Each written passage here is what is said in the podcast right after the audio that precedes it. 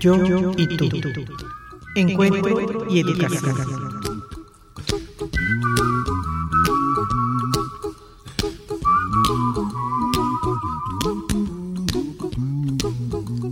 La escucha activa es un acto de autotrascendencia. Estar interiormente con la otra persona. La escucha requiere sosiego interior. Estamos ante la necesidad de escuchar con atención para poder ver a las personas con nueva perspectiva, con nueva mirada. Be happy, don't worry, be happy now. Este programa te invita a escuchar, a la reflexión, al cambio, a descubrir aspectos de tu vida al reencuentro contigo mismo y con el otro. Abrir nuestro canal de escucha lo más posible, dejando algo constructivo en cada encuentro. Escucharás citas de libros, cuentos, metáforas, música. Escucharás la voz de los grupos del diplomado en desarrollo humano. Abrir caminos. Quitar candados y llevar el mensaje a todos los rincones. Todo lo podemos entre todos. De a Isabel Álvarez Díaz. Look at me, I'm happy.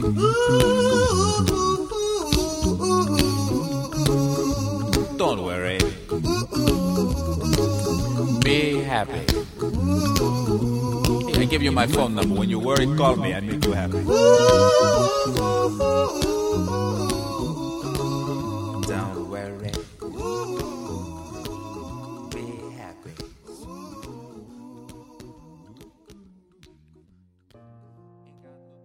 Ámate a ti mismo. ¿Puedes recordar la última vez que estuviste enamorado?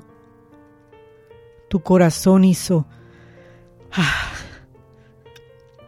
Fue en verdad un sentimiento maravilloso. Es lo mismo el amarte a ti mismo, excepto que tú nunca te irás. Una vez que sientes amor por ti mismo, está contigo por el resto de tu vida, por lo que querrás hacer de él la mejor relación que puedas tener. Buenas tardes, bienvenidos todos, todos ya listos en este gran círculo que crece más y más. Bienvenidos todos los nuevos invitados que ya conforman este círculo y les enviamos un saludo y les agradecemos todos sus comentarios y sugerencias. Vamos a unirnos oído a oído, corazón a corazón, mente a mente, espíritu a espíritu. Seguimos esta tarde en este mes de febrero con tantos festejos, un mes tan significativo como ya les había comentado la semana pasada. Festejan muchos sobrinos, nacimiento de mi nieta, el cumpleaños de mi hijo, el Día del Amor y la Amistad. Hay que continuar trabajando, sintiendo y como encontré en el Face, ¿y qué tal el amor a mí mismo para este mes del amor y la amistad? ¿Qué les parece? Aquí les envía un saludo Carlos Vaz Polanco, Juan José García Muñoz. Vamos entonces esta tarde a seguir pensando en el amor, a platicar del amor y invitamos a Walter Rizzo porque vamos a comentar su libro, Aprendiendo a quererse a sí mismo, que se apega a este tema que queremos reflexionar y lograr en esta tarde. Antes quiero compartir un ensayo escrito por Víctor Frank que es tan significativo en el desarrollo humano, así como en el diplomado. Víctor Frank, neurólogo, psiquiatra, sobreviviente del holocausto y fundador la logoterapia. No eres tú, soy yo. ¿Quién te hace sufrir?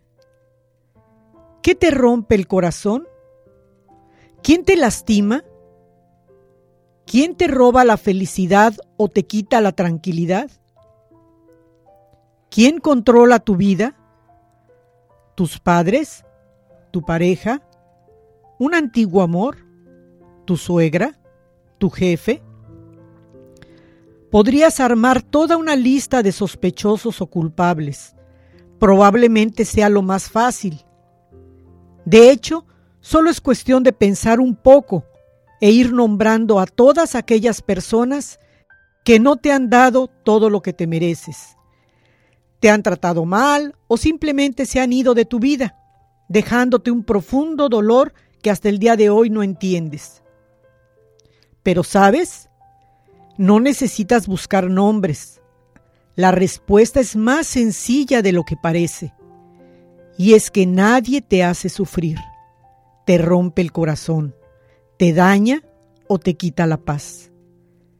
Nadie tiene la capacidad, al menos que tú le permitas, le abras la puerta y le entregues el control de tu vida.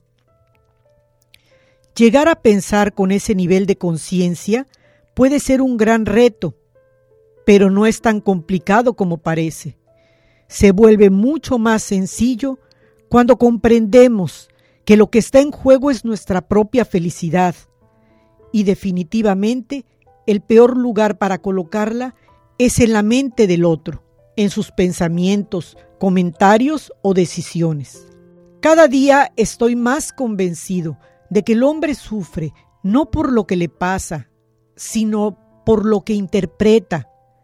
Muchas veces sufrimos por tratar de darle respuestas a preguntas que taladran nuestra mente por ejemplo, ¿por qué no me llamó? ¿No piensa buscarme?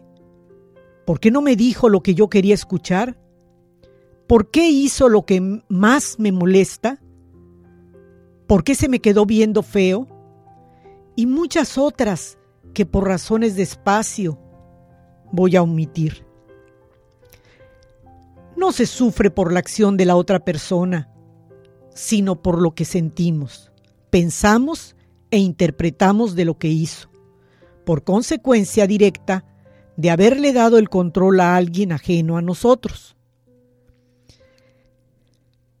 Si lo quisieras ver de forma más gráfica, es como si nos estuviéramos haciendo vudú voluntariamente, clavándonos las agujas cada vez que un tercero hace o deja de hacer algo que nos incomoda.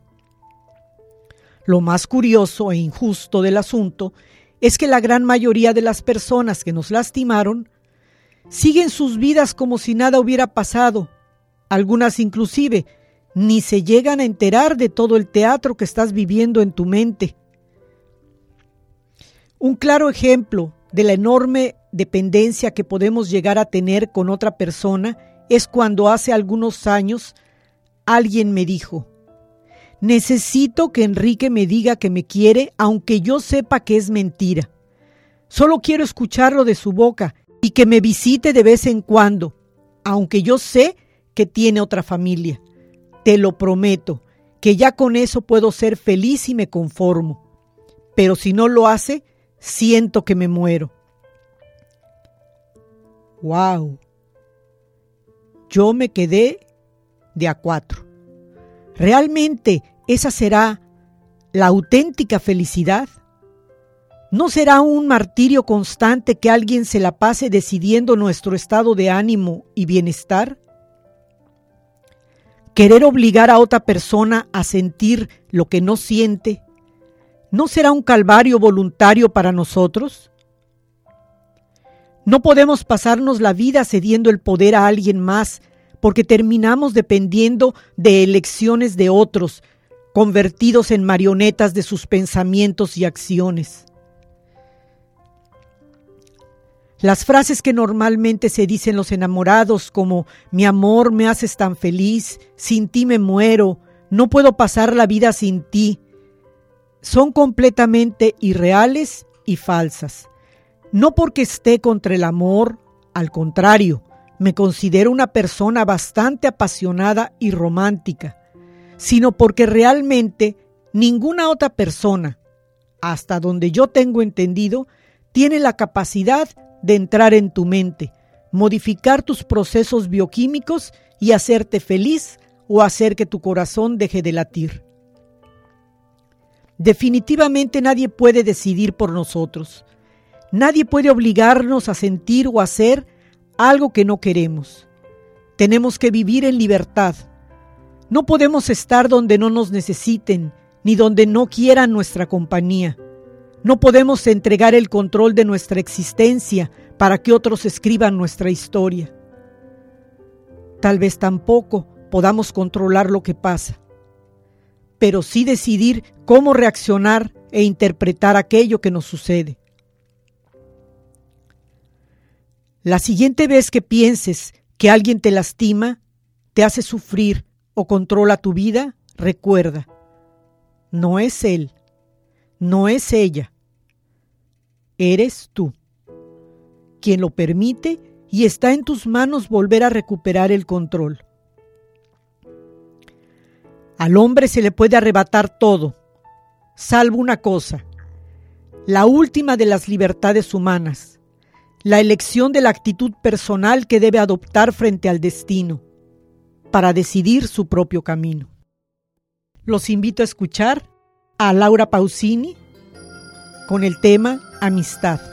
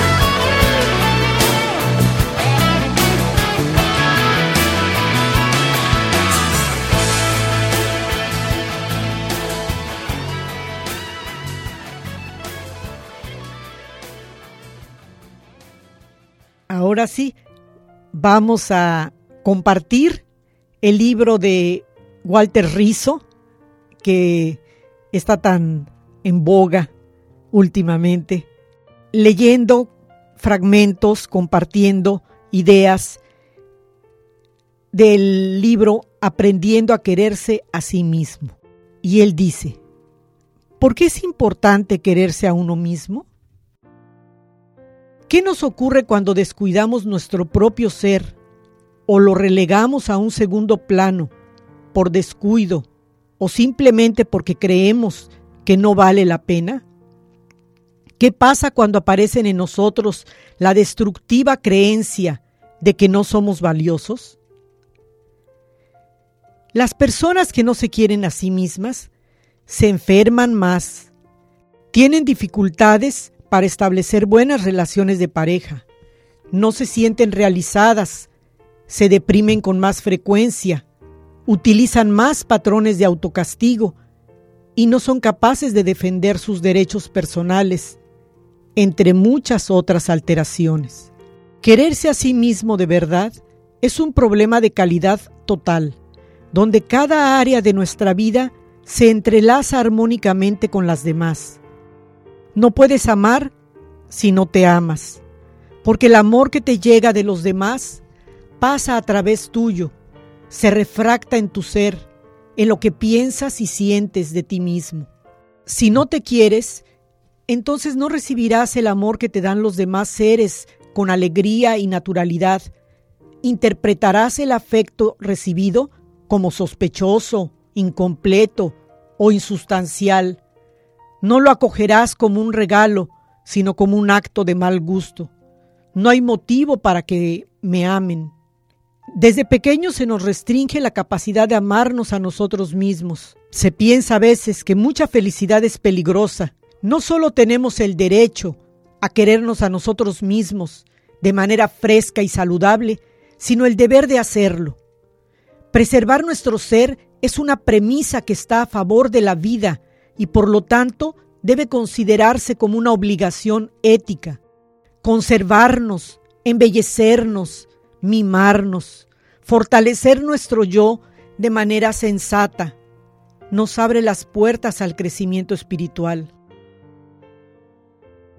Quererse a sí mismo es quizás el hecho más importante que garantiza nuestra supervivencia en un mundo complejo y cada vez más difícil de sobrellevar.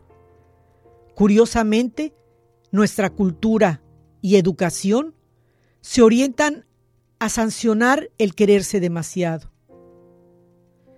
Nuestra civilización intenta inculcar principios como el respeto al ser humano, el sacrificio, el altruismo, la expresión de amor, el buen trato, la comunicación, etc.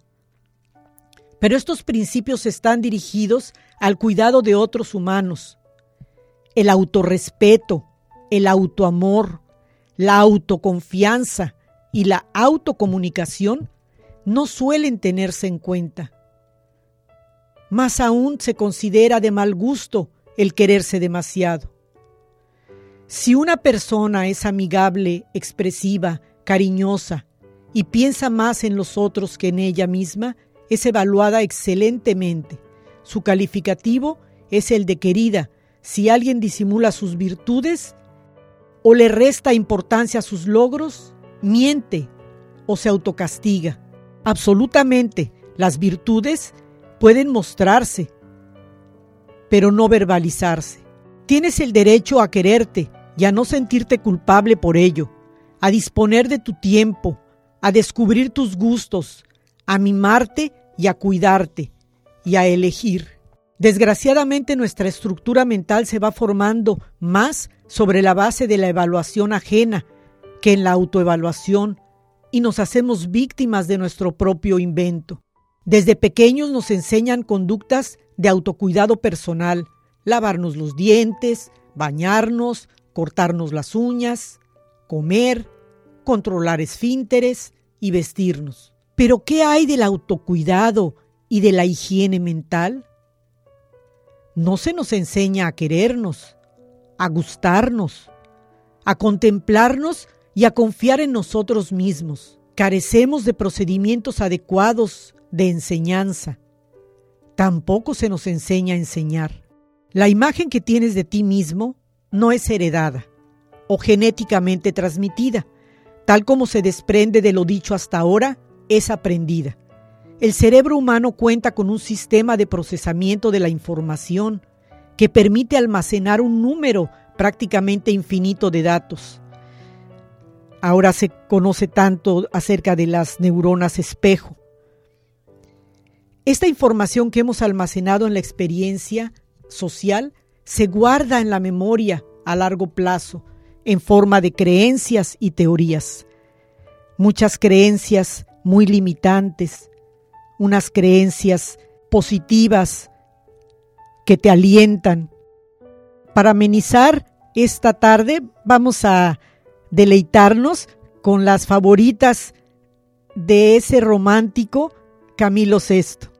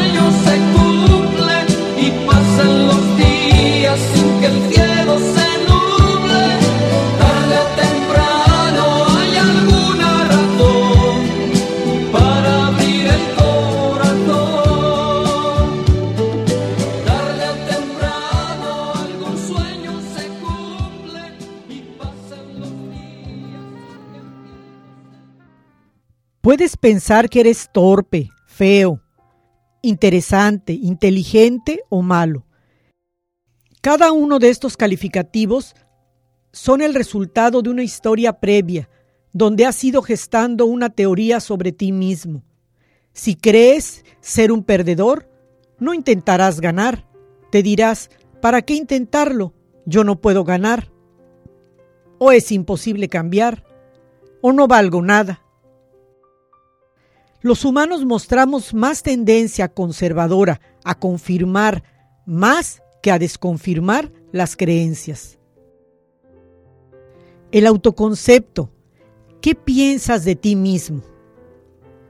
Es una de las bases importantes y fundamentales. ¿Qué piensas de ti mismo? ¿Qué concepto tienes de ti mismo? La autoestima. ¿Qué tanto te gustas? La autoeficacia. ¿Qué tanta confianza tienes en ti mismo?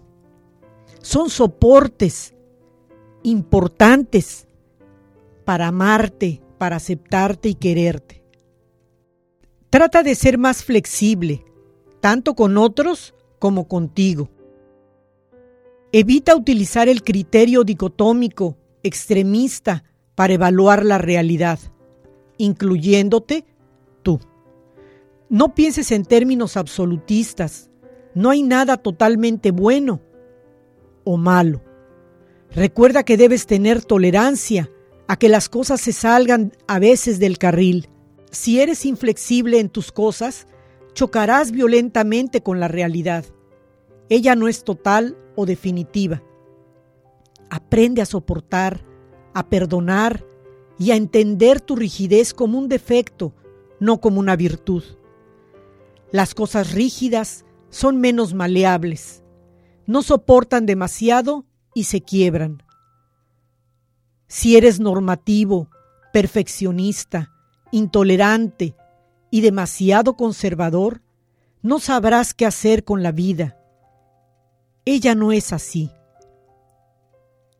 La gran mayoría de los eventos cotidianos te producirán estrés porque no son como a ti te gustaría que fueran. Concéntrate durante una semana o dos en los matices, no te apresures a categorizar de manera terminante. Detente y piensa si realmente lo que dices es cierto. Revisa tu manera de señalar y señalarte. Busca a tu alrededor personas a las cuales ya tienes catalogadas y dedícate a cuestionar tu rotulación. Busca evidencia en contra Descubre los matices. Trata de no ser perfeccionista. Desorganiza un poco tus horarios, tus ritos, tus recorridos, tu manera de ordenar las cosas. Convive un poco con ese tantito de desorden. Piérdele el miedo. No rotules ni te autorrotules. Intenta ser benigno Habla solo en términos de conductas. Concéntrate en los matices. Piensa más en las alternativas y las excepciones a la regla. La vida está compuesta de tonalidades, más que de blancos y negros. Escucha a las personas que piensan distinto de ti. Eso no implica que te debas necesariamente cambiar de opinión, simplemente escucha. Deja entrar la información y luego decides. Si eres inflexible y rígido con el mundo y las personas, terminarás siéndolo contigo. Sé más benigno con tus acciones. Afortunadamente no eres perfecto. No te insultes ni te irrespetes. Lleva un registro sobre tus autoevaluaciones negativas. Detecta cuáles son justas, moderadas y objetivas. Si descubres que el léxico hacia ti mismo es ofensivo, cámbialo. Busca calificativos constructivos. Reduce tus autoverbalizaciones a las que realmente valgan la pena. Ejerce el derecho a equivocarte. Los seres humanos, al igual que los animales, aprendemos por ensayo, error. Algunas personas creen que el aprendizaje humano debe ser por ensayo, éxito. Eso es mentira.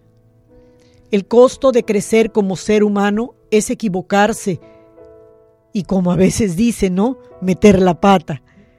Esta ley universal es inescapable. Decir no quiero equivocarme es hacer una pataleta y un berrinche infantil. Es imposible no equivocarte, como lo es que no haya aceleración de la gravedad. Los errores no te hacen mejor o peor, simplemente te curten. Solo te recuerdan que eres humano.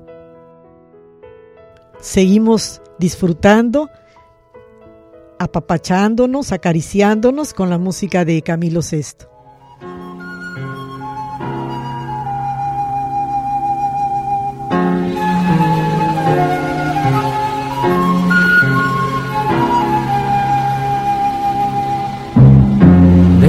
Te quiero decir amor no significa nada.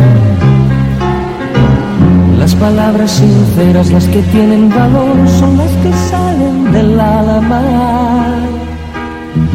Y en mi alma nacen solo palabras blancas, preguntas sin respuesta, llenas de esperanza. Un amor como el mío no se puede ahogar como una piedra en un río. Un amor como el mío no se puede acabar y estando lejos te olvido. Y no se puede quemar porque está hecho de fuego. Ni perder ni ganar porque este amor no es un juego.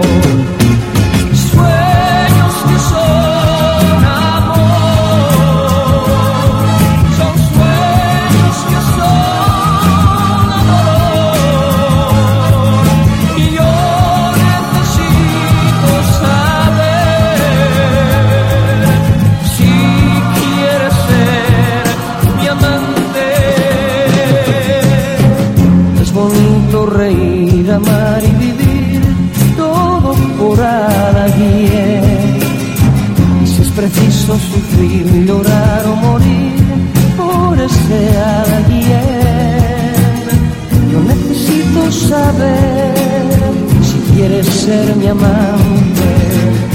Necesito saber si quieres ser mi amante.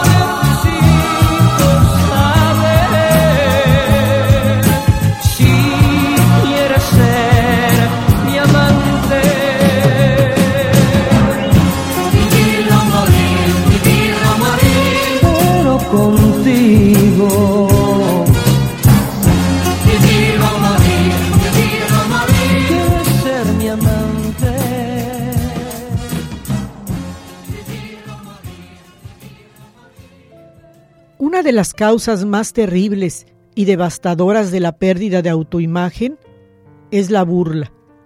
En la temprana infancia, cuando los niños son cruelmente sinceros, comienzan a gestarse los llamados complejos. Por alguna extraña razón, los apodos y los sobrenombres siempre dan donde más duele. Usar gafas es una verdadera tortura china.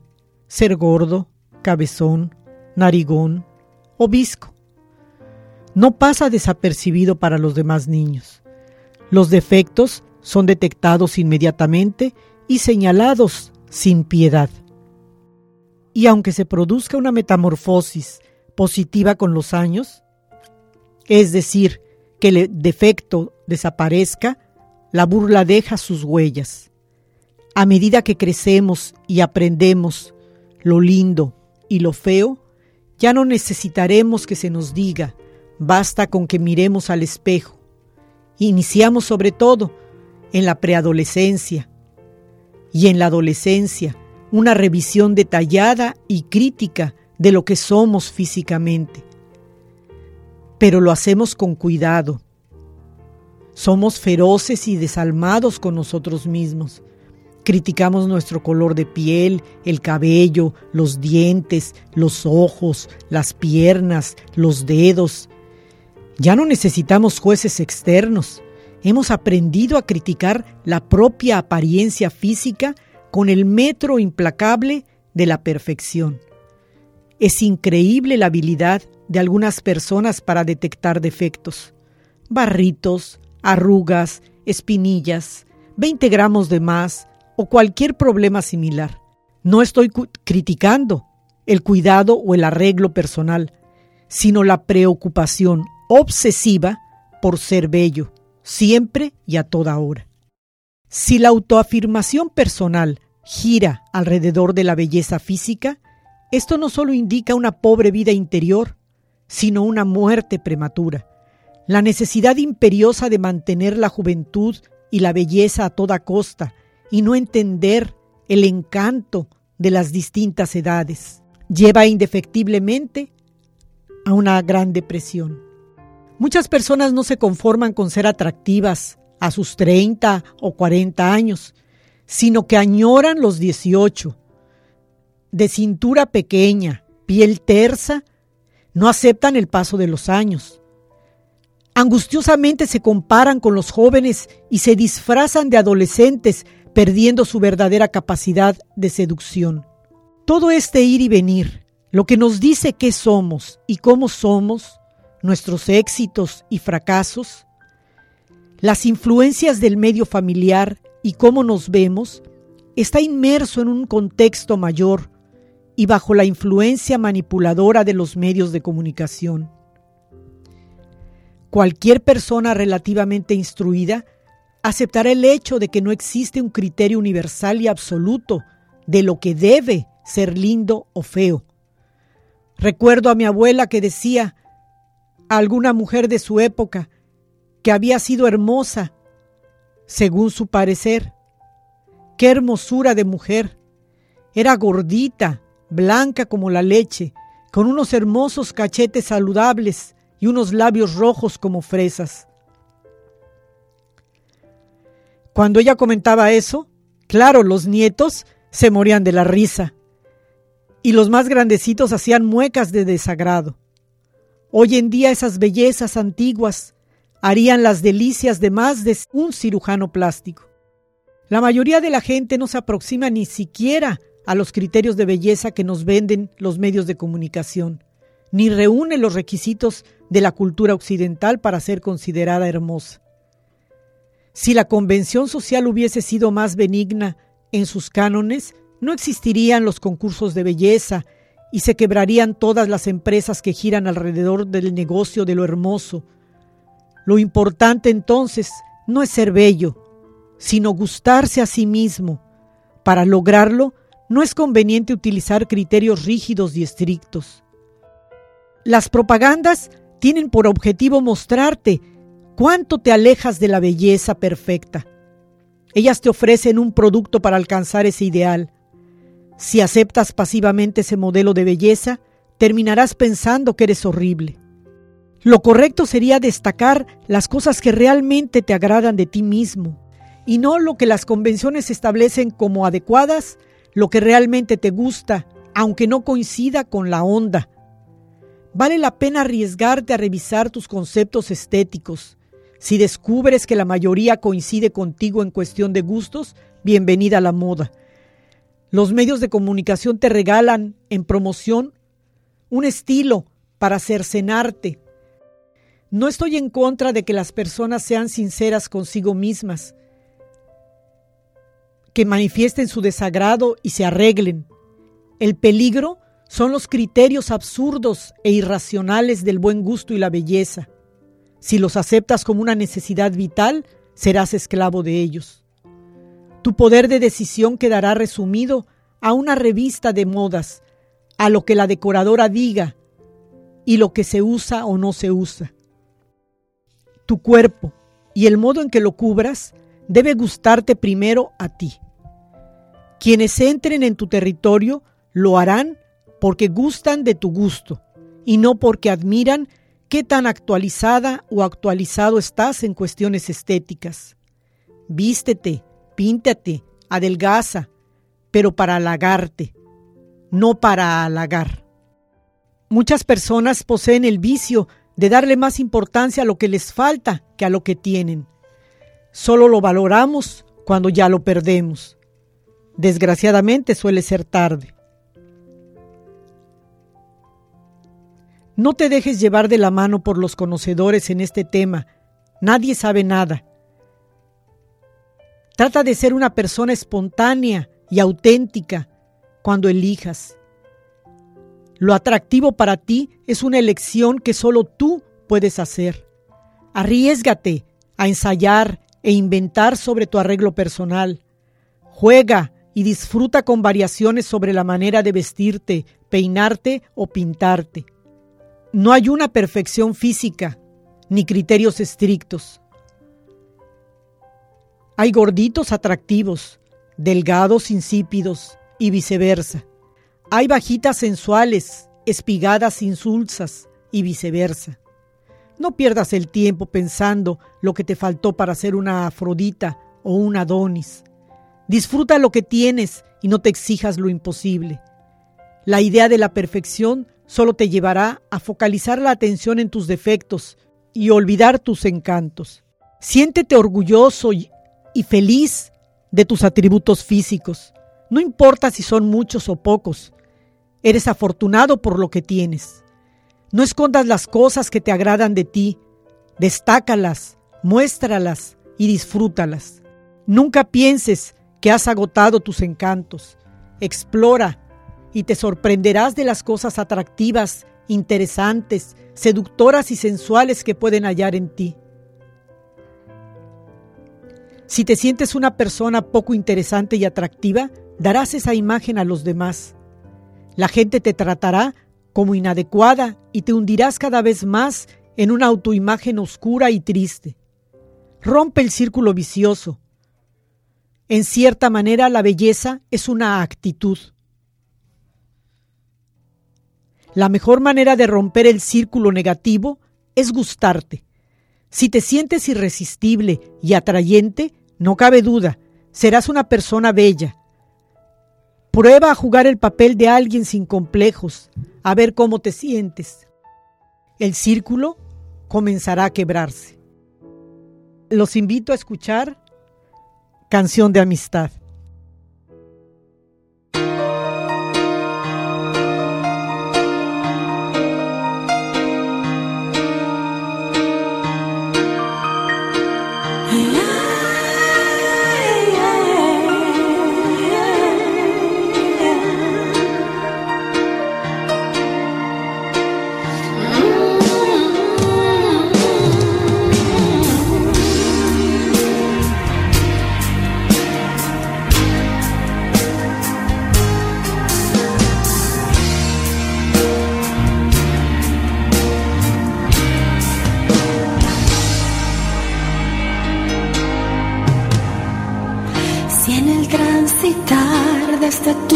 vivir.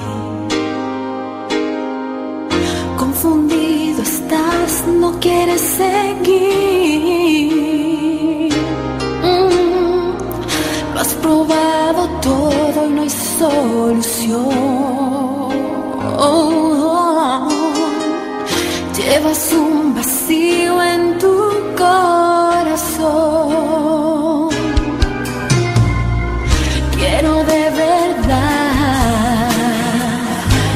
Teme a mí.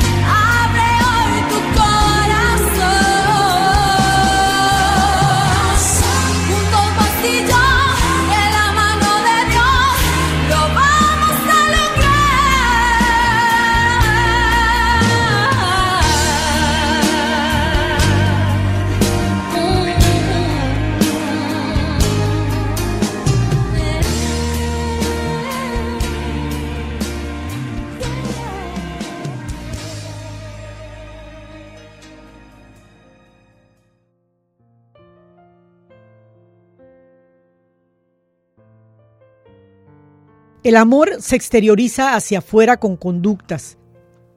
Si no expreso el sentimiento positivo, el amor se vuelve algo inconcluso, trunco y descolorido. De manera similar, el amor a uno mismo debe expresarse con comportamientos tangibles. Debemos disponer de tiempo para los hijos, la pareja, los padres, pero no se nos ocurre utilizar algunas horas en beneficio propio.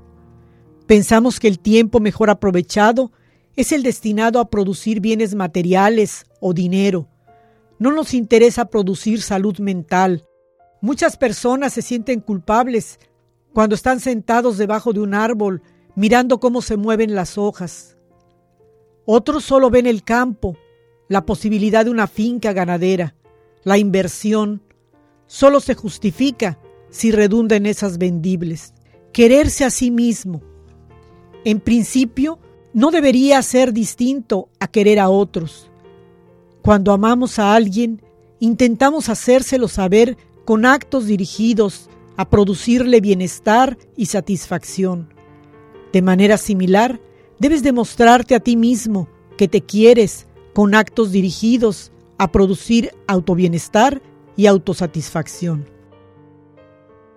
La vida no se ha hecho solo para trabajar, se trabaja para vivir, no lo contrario. Tu momento de descanso, tu recreación, tus vacaciones no son un desperdicio de tiempo, sino una inversión para tu salud mental. No postergues tanto la satisfacción esperando el día. No postergues tanto la satisfacción esperando el día.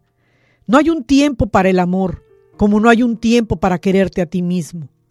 Tú lo defines de acuerdo a tus necesidades y ganas. No hagas de la responsabilidad una obligación extenuante y dogmática. Sal un día a caminar con la sencilla idea de escuchar los ruidos que te ofrece la ciudad. Si estás en el campo, descubre los sonidos que te ofrece la naturaleza. Discriminarás chirridos, crujidos, voces lejanas, el paso de una vaca. En los recorridos diarios, mira con detalle las cosas que conviven contigo en el mundo. En tus paseos, mira los colores y sus tonalidades, desde las pequeñas hormigas hasta la conducta asombrosa de los pájaros. Recorre la formación montañosa, detente en una flor, en las hortalizas, en los frutales que cuelgan de los árboles. El autoelogio es una manera de hablarte positivamente, es una forma de contemplarte y de reconocer tus actuaciones adecuadas. No hace falta ni es necesario que lo hagas en voz alta y en público. Hablarte a ti mismo, comprenderte. Este diálogo encubierto al cual solo tú puedes acceder tiene una enorme influencia sobre tu manera de actuar y sentir. Estas autoverbalizaciones tienen el poder de hacerte sentir bien. Si te dices, tengo capacidades y por lo tanto debo confiar en mí, te estás autoelogiando. Tú necesitas la autorrecompensa, al igual que el autoelogio, porque fortalecen tu autoestima y evitan el autocastigo, el automenosprecio y la insatisfacción. A la autoconfianza y convicción de que es posible alcanzar los resultados esperados se le denomina autoeficacia. Una alta autoeficacia hará que tus metas sean sólidas, te permitirá persistir ante los imponderables y afrontar los problemas de la manera más adecuada. La autoeficacia es básicamente una opinión afectiva de uno mismo. Las personas pueden pensar que poseen todas las habilidades y capacidades para obtener determinados resultados y pese a todo, no estar convencidas de alcanzar exitosamente las metas. La expectativa de éxito no solamente implica, como aparentemente podría pensarse, un análisis racional y frío de las posibilidades objetivas de éxito, sino también la valoración subjetiva de qué tan capaz te sientes. Como cualquier creencia, esta valoración es cuestión de confianza. Sí, la hora se nos va muy rápido. Quiéranse este mes y siempre. Valórense, conózcanse para poder dar, conocer y querer a los que nos rodean.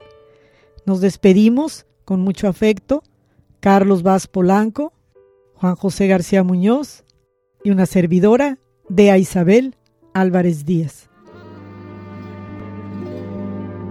Por más que intentes huir cuando hables de mí, digas que todo acabó jamás me echarás de ti, aunque te duela reconocerlo. Por más que quieras callar, no podrás evitar tu corazón hable por ti, me tendrás allí donde esté y con quién esté.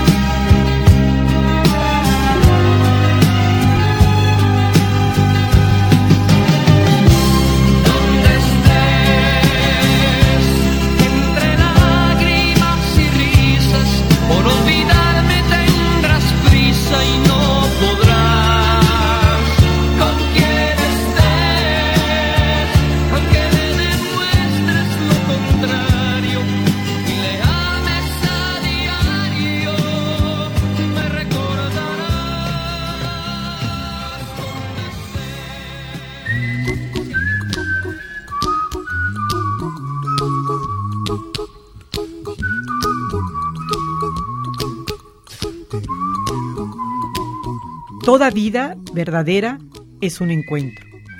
Los invitamos a que nos escuchen todos los viernes en Radio Educación del Mayab www.educacion.yucatán.gov.mx diagonal radio los viernes a las 6 de la tarde.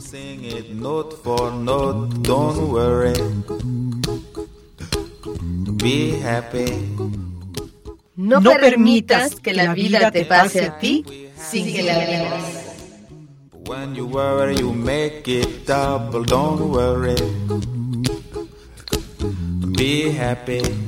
Don't worry, be happy now.